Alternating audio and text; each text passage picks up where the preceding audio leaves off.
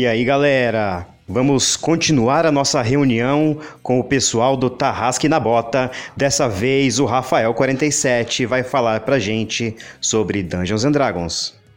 Deixa eu aproveitar aqui a virada, Ailton, para fazer uma correçãozinha, que acho que fica, vale a pena eu, eu fazer, que é o, o título do podcast é Tarrasque na Bota. Ele não, ele não oh, é de é, bota. Tarrasque, é, que ele, Tarrasque na é, bota. É, é, ele tá dentro não. da bota. eu acabei de ver aqui, mas tudo bem. Eu acabei de ver aqui. Eu falei, olha, eu acho que eu falei. O que, que eu falei? Não, faz mesmo? sentido, mas, faz sentido ser de bota, porque é seria o mais lógico, e o na bota não faz sentido nenhum, mas é justamente não fazer sentido. Pois não, mas tá é, tá ótimo. Eu ouvi ali, eu fiquei tipo, eu não conheço esse outro Tarrasque aí, mas eu acho que ele tá ah. falando. Mas eu acho que ele tá falando daquele Tarrasque, eu vou ficar quieto. é, eu, até vou riscar o D aqui. o Tarrasque de Bota é, um spin-off, é um spin-off da aventura. É um spin-off, tá bom. Acho é. que... Olha, já é uma ideia. já é uma ideia. Mas legal. Rafa, vamos falar do D&D, então? Vamos, mas... Vamos lá. Só, só da quinta edição? Olha, eu gostaria que a gente pudesse fazer, porque eu, o, o GURPS eu, eu gosto muito, mas o D&D é do meu coração, é o RPG que eu comecei, eu comecei, eu comecei com a caixa da Grow, sabe? E nos encontros internacionais de RPG nos comecinhos lá, olhava para aquele stand da Grow, aquele pessoal lá jogando e tal. E eu participei disso, eu acho muito, muito irado. Né? E... Meu primeiro contato foi o First Quest. Ah, o First Quest? Ah, uhum. First Quest também é, é, foi muito louco. Nossa, com CDzinho interativo ainda. Isso, que tinha esse desenho dos monstrinhos falando e tal da aventura. Era bem legal. As portas batendo e. Isso, as portas batendo. Os primeiros sonoplastia que o cara teve, né? Foi o. Não, foi, é muito, muito legal. Então, deixa eu apresentar aqui.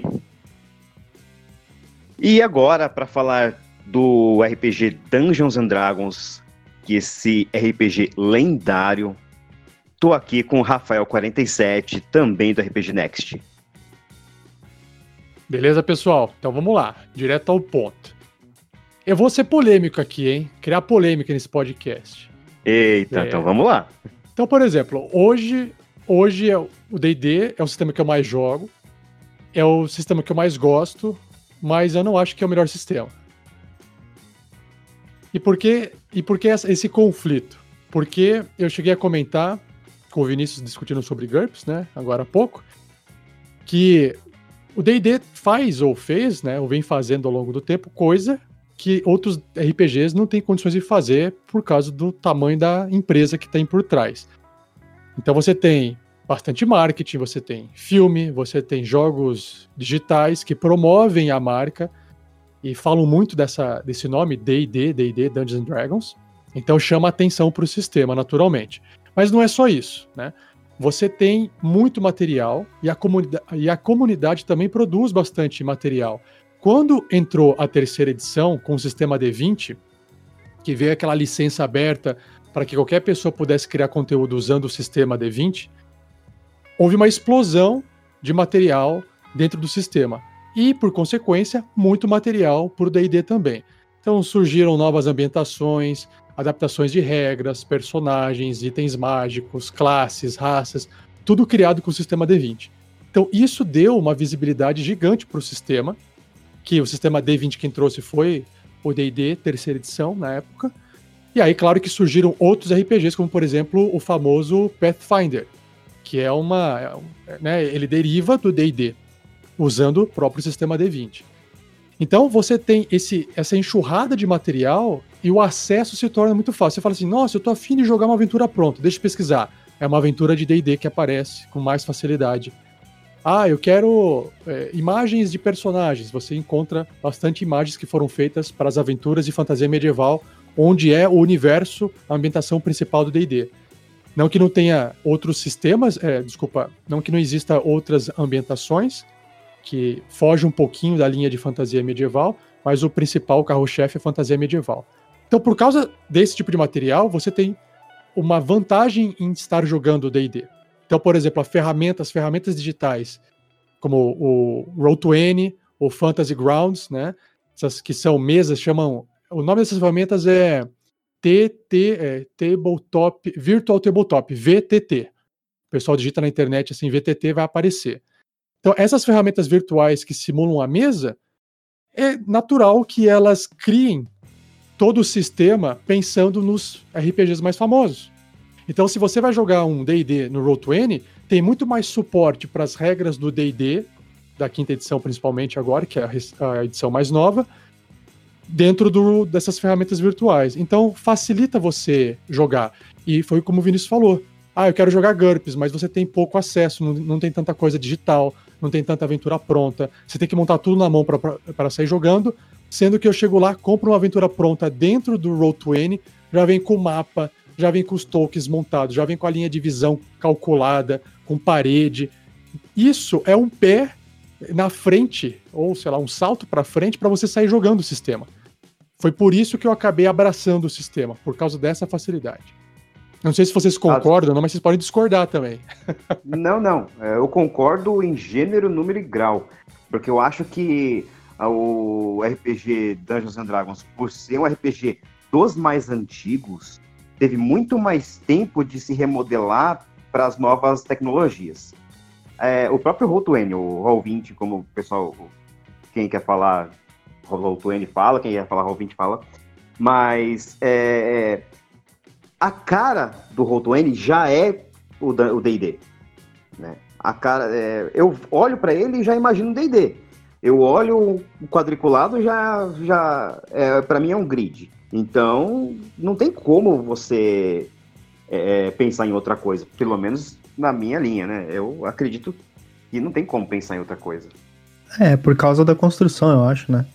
O, ele, ele é todo construído, aquela plataforma ali, ela é meio que intuitiva, assim, para jogar um jogo de tabuleiro mais voltado pro Dungeons and Dragons, eu acho, né? Ele, ele, com certeza, ele preenche muitas outras lacunas para outros sistemas, né? Deixando possível jogar qualquer coisa no Roll20, desde que consiga fazer algum ajuste aqui e ali.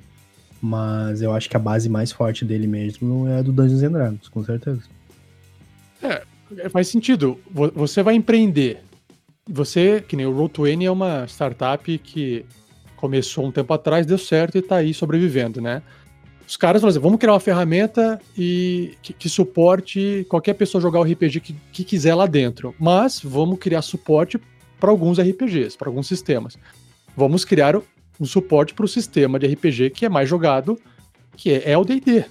Tem mais gente jogando D&D do que outros sistemas de RPG, porque ele tem mais tempo, ele tem mais marketing, é, né, então ele é mais famoso e é natural você fazer um, uma ferramenta que vai dar suporte para o maior número de jogadores possível, porque você precisa de gente para poder pagar a sua ferramenta para sustentar o seu negócio. Depois você vai dando suporte para outros sistemas.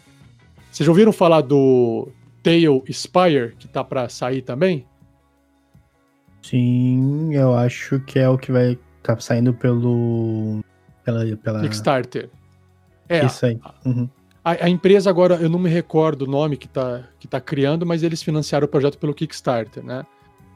Então, o Tail Spire, basicamente, a proposta dele é ser o que o Roll20 é hoje, só que em 3D. É, tá saindo pela então, Steam, vai... né? É, vai sair pela Steam.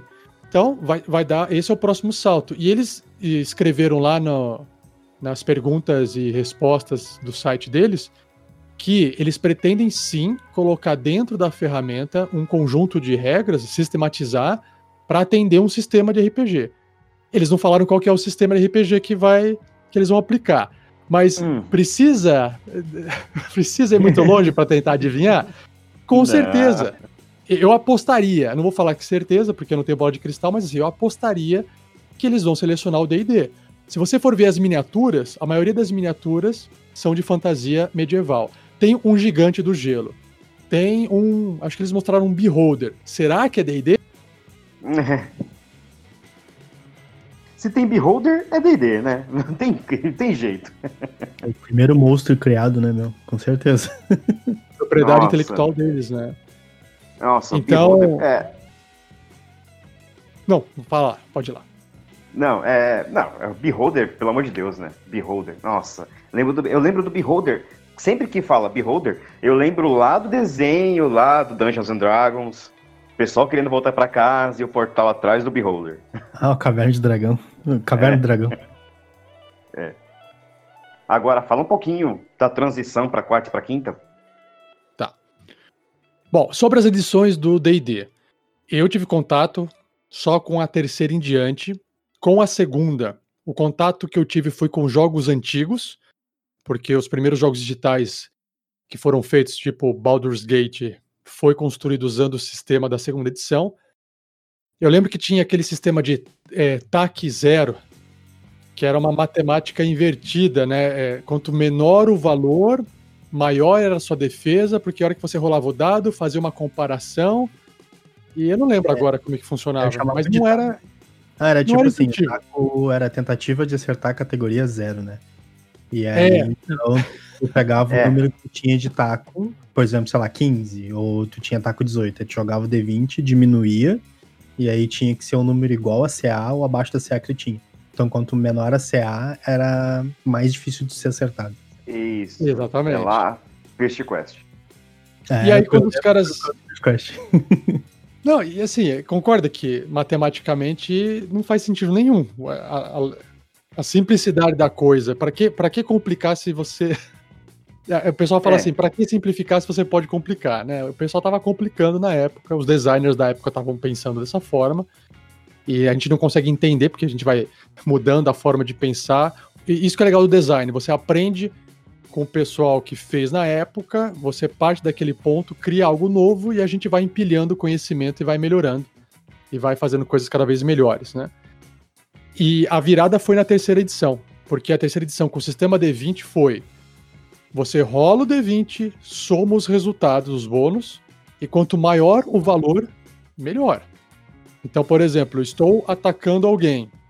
Eu rolo D20, somo e comparo com um valor de defesa.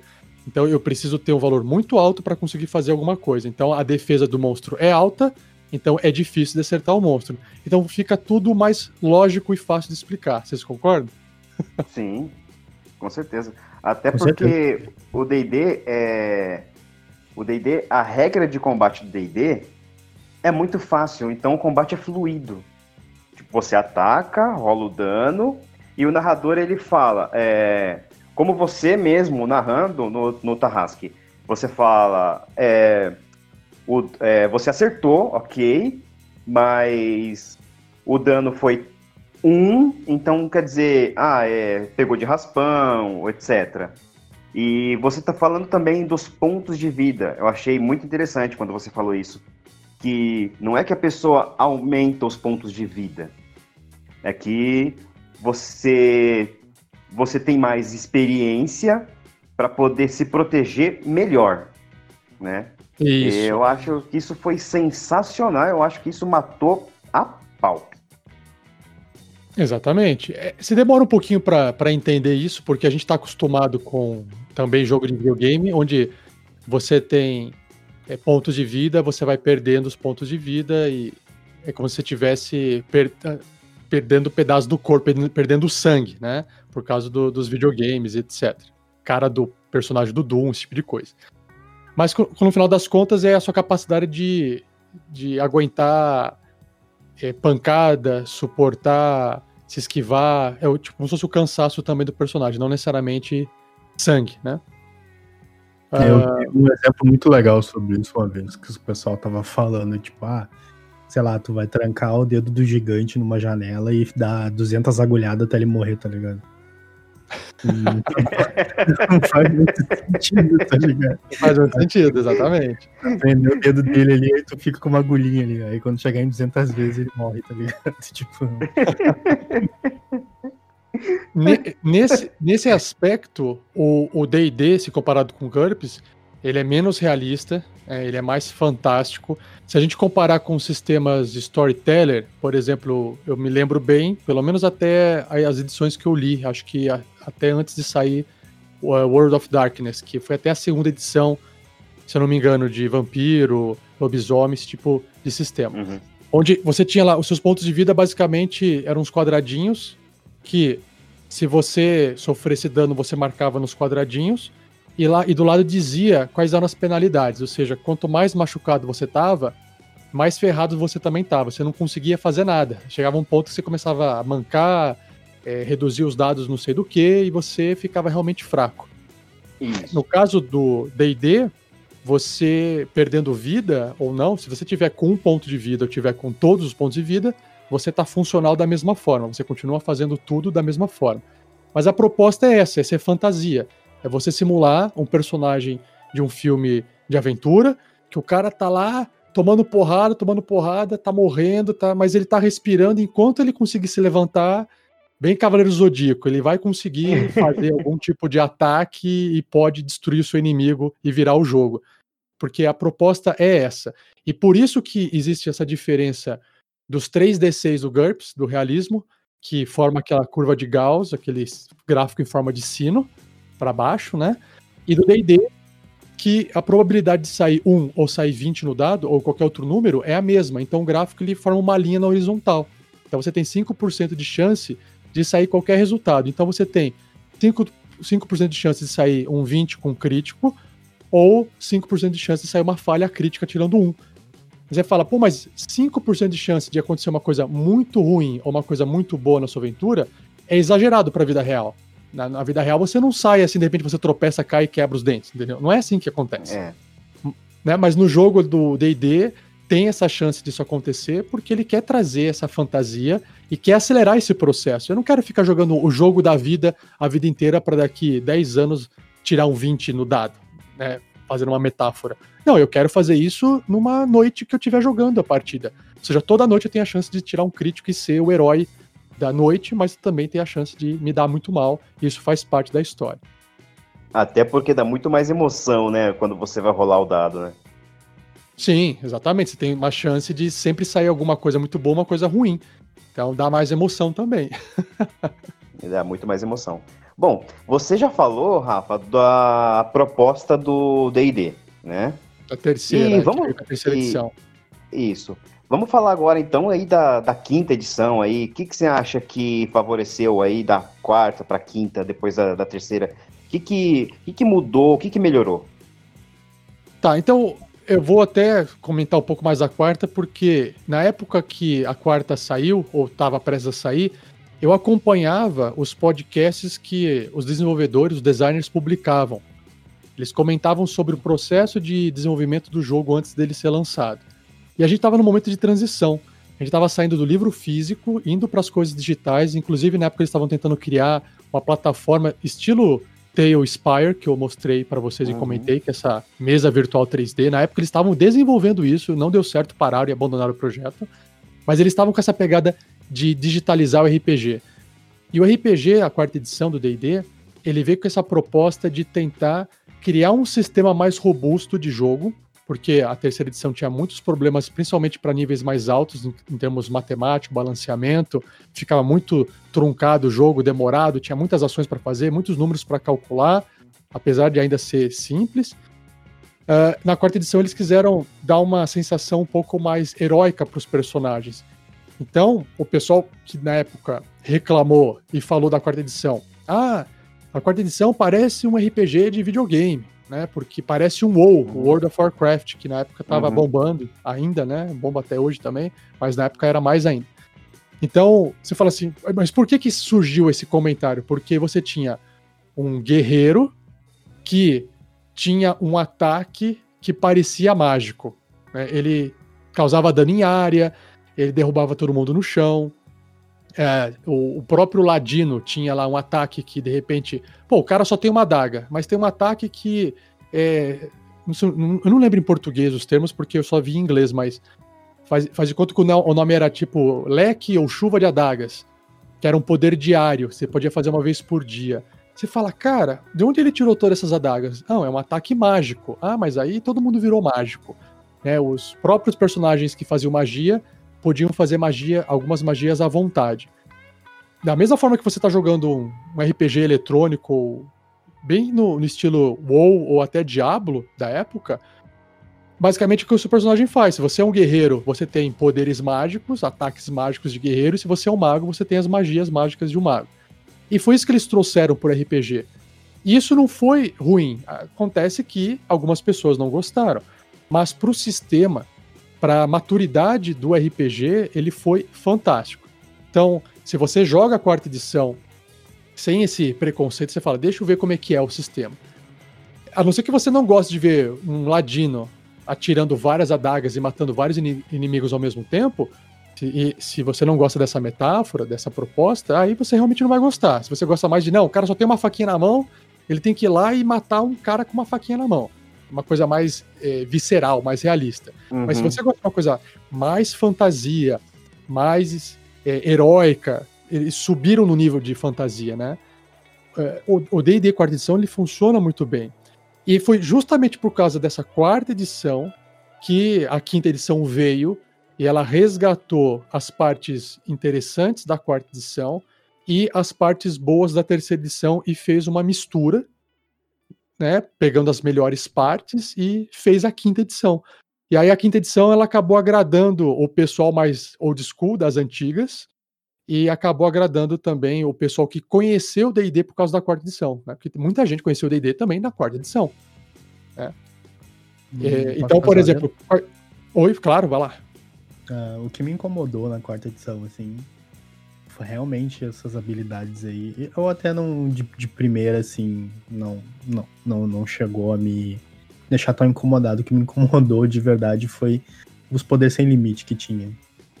Por exemplo, tirou a. Pra mim, tirou o mecanismo de simplesmente tu desferir um golpe de espada, ou simplesmente desferir um golpe de adaga, ou qualquer coisa do gênero, porque os teus poderes sem limite davam mais dano. Isso eu achei que ficou meio.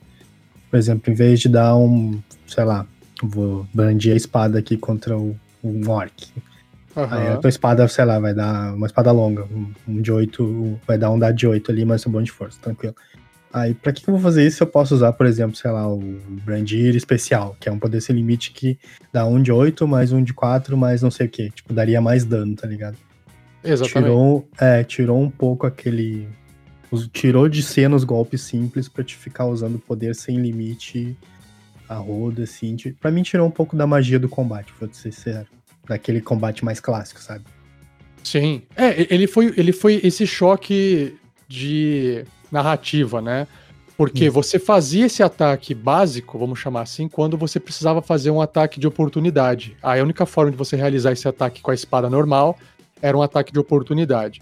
E aí, quando você ia fazer um ataque na sua vez com o seu personagem, realmente você ia escolher um dos ataques de poderes diários, né? Você tinha, ah, que nem você falou, a espada que causa. que ele tá tentando perfurar o inimigo e causa um dano a mais, ou a espada que bate em mais aberto e acerta dois inimigos ao mesmo tempo.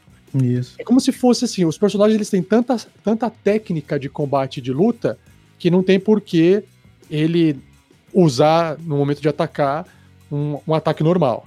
E aí realmente ele parou, ele parou de, de fazer ataques normais e, e, começou a só fazer ataques super fortes, como se fosse tipo Jaspion, um tipo isso. Né? essas coisas. tipo isso, tipo isso. Que tu passava a mãozinha na espada e a espada começava a brilhar, tá ligado? Tipo, fazia isso sem é. limite. Vamos dizer assim. Mas, Mas é, o Rafael falou uma coisa boa. Oi.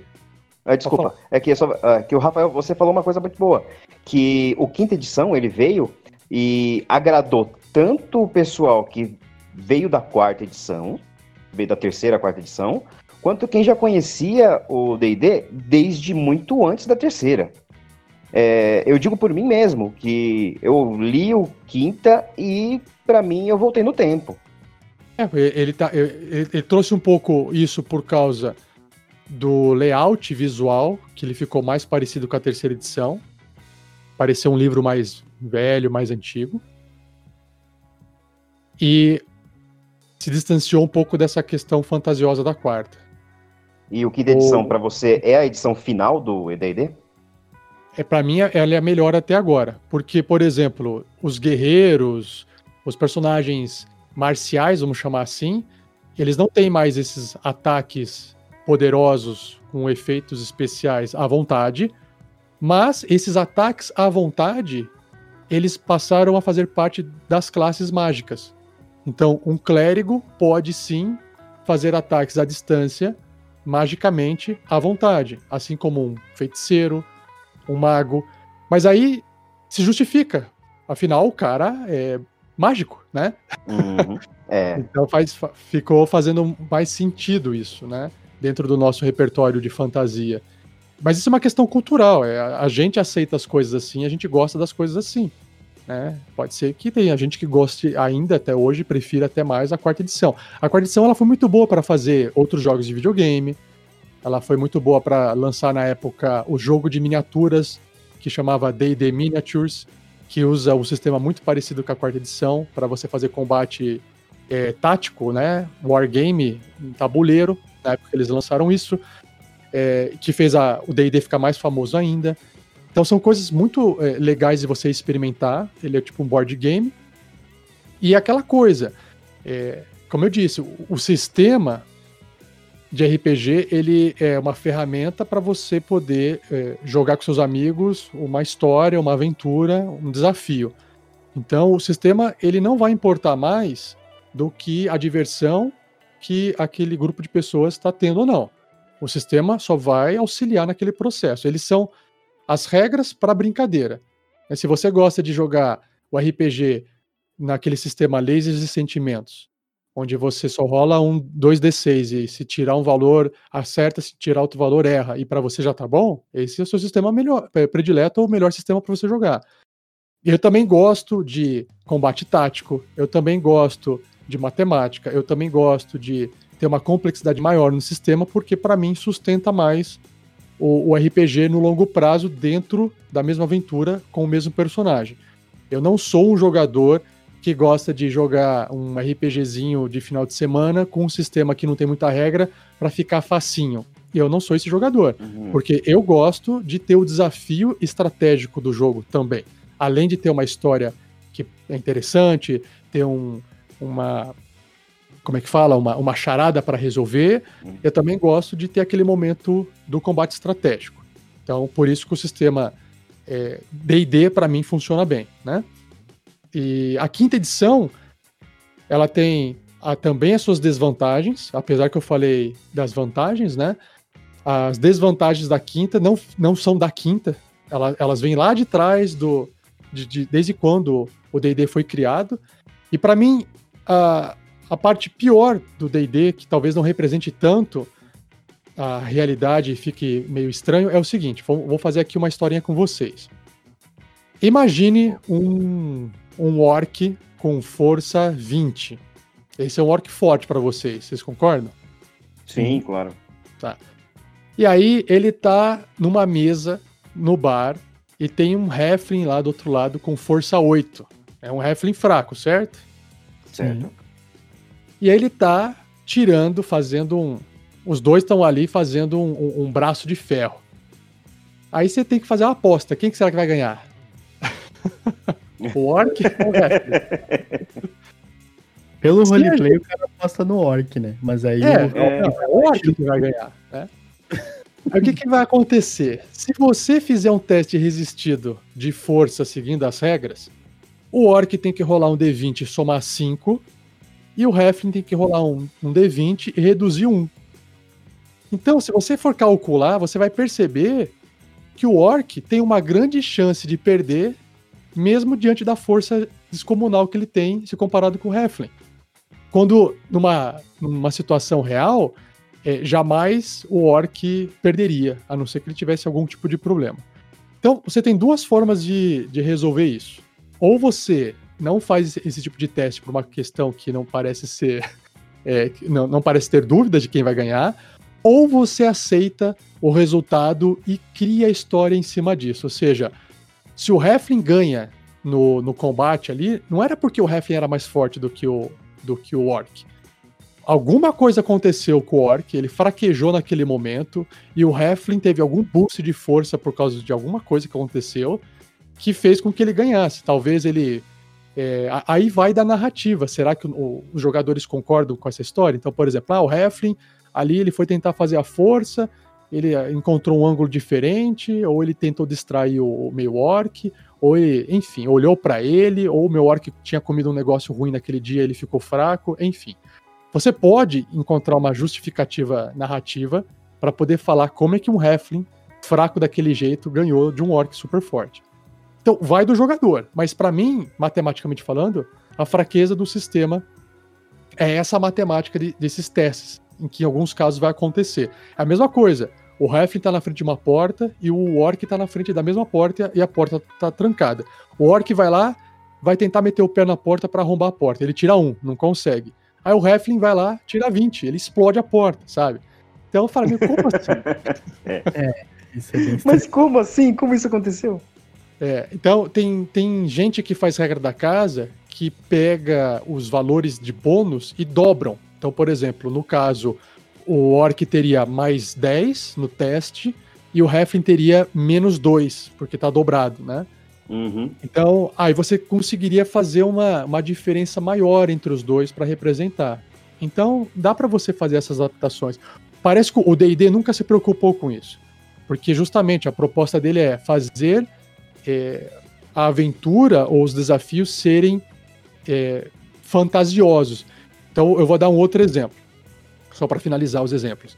Geralmente, quando você vai fazer esses testes no D&D, você faz esses testes no momento de tensão e ação. Então, por exemplo, os orcs estão tentando invadir a taverna e vocês estão lá dentro tentando se proteger.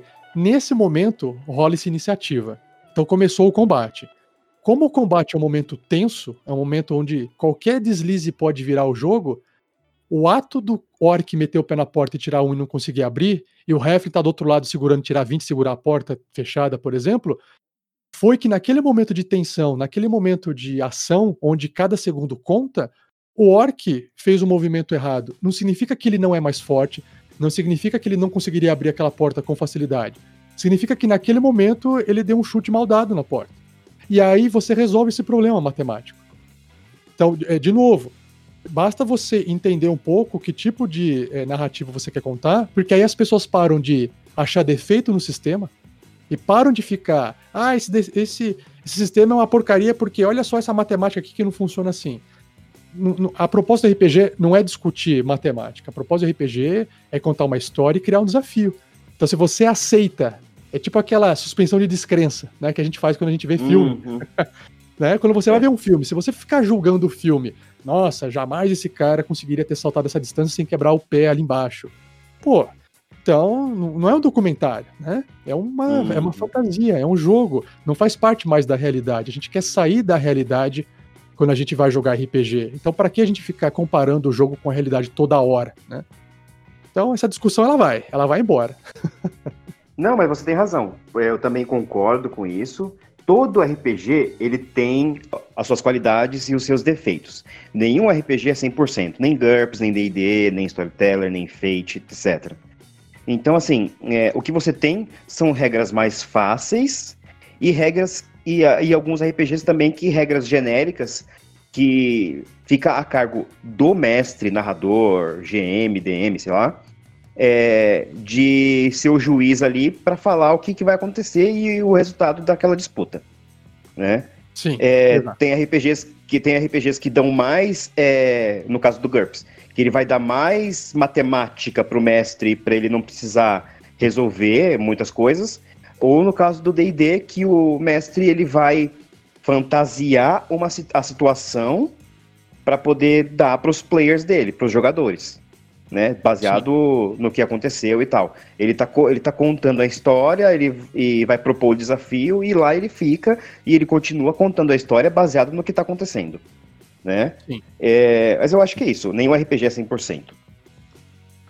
Agora vamos dar uma pausa e a gente volta no próximo episódio.